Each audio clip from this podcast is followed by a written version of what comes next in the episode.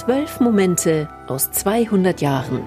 Ein Podcast über Menschen, Orte und Dinge aus der Geschichte des Erzbistums München und Freising.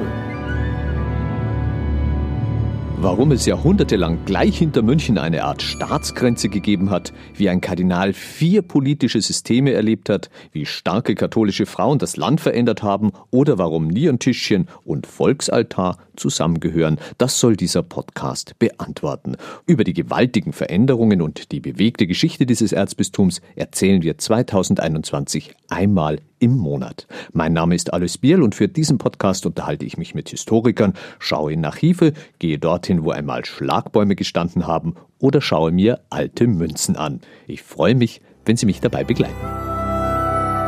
Zwölf Momente aus 200 Jahren.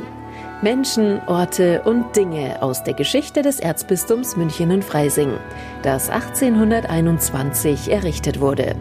Ein Podcast aus dem katholischen Medienhaus St. Michaelsbund.